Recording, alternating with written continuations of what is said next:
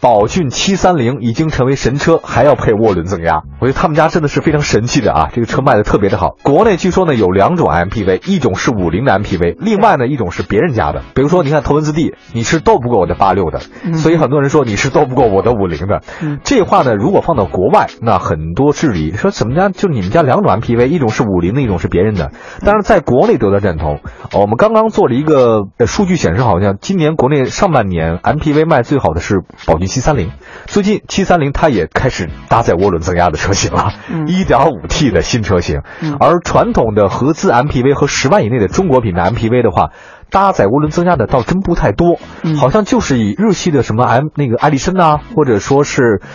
奥德赛呀、之类的为主，它不是涡轮增压的啊。嗯嗯为什么宝骏 MPV 要搭载这个涡轮增压？而且据说啊，嗯它这个车主们大部分三四线城市和广大的这种乡村地区或者城乡结合地区哈，嗯您觉得这个有有用吗？为什么要搭咱们这个涡轮增压呢？您觉得？呃，实际上增压呢，大家都知道这个嗯，呃，它最大的好处就是解决了一个小排量大功率的问题。嗯啊、呃，曾经像大众已经在中国市场上已经在强推这种增压节油的概念强，推对对对吧？大家也在接受它这个概念。其实我认为是这样的，就是。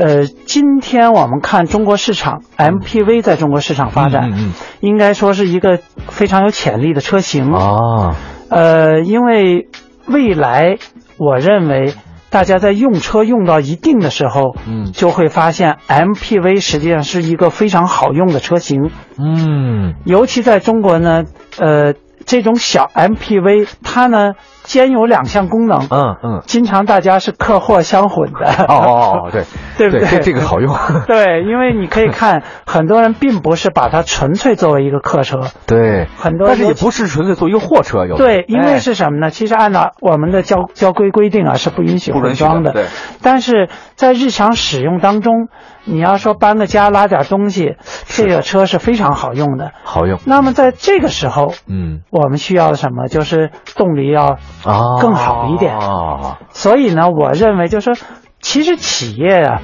它满足需求是不是？对对对，啊，它又养了一大帮这个市场调查的人员，嗯这些人会去考虑未来嗯一个企业能不能在市场上站稳，嗯，不是看你今天，而是看你未来。看未来，那么未来靠什么？靠我们敏锐的眼光，能够捕捉到市场当中有用的信息，了解，我们的产品嗯，能够在未来符合市场发展需要。明白明哎白明白，，所以在这种情况下，我认为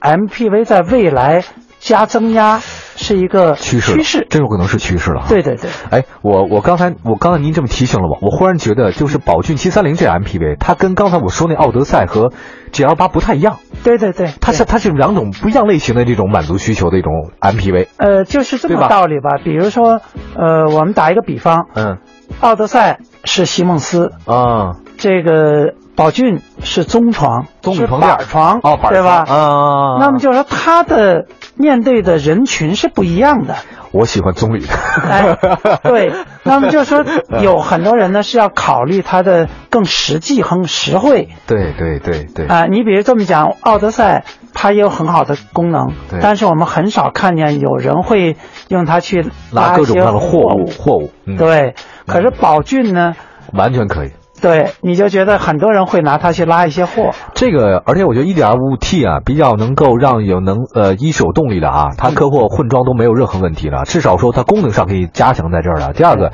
能享受到目前国家的1.6购置税减半的一个政策啊，对对是对变相的，其实这个性价比就更高一些了。对。呃我觉得今年上半年卖的好也是有原因。在嗯接下来呢，可能在涡轮增压，我觉得应该会是一个突破点吧。嗯呃，抓住消费者的这种这种需求，来生产跟他们满足需求的一种产品啊，嗯其实是一个企业的一个一个敏锐地，或者说它的一个一个政策一个调整，我觉得是对特别好的一件事儿。对你得知道老百姓要什么，对你生产他们的东西，他自然肯定去选购你。别回头你生产这东西或者你进口的东西，我们老百姓不喜欢不要，那不是你瞎动功夫吗？对你而且再做这再好的广告也没用啊。对，而且这个东西呢，不仅仅是汽车的一个做法，对其实各个行商业业行业都在这么做。嗯你比如说我们的电脑，哦，从我们的什么三八 六、四八六、奔奔腾奔呃奔一、奔二的往上奔，核对心吧贵？是吧？ 对对对，包括比如说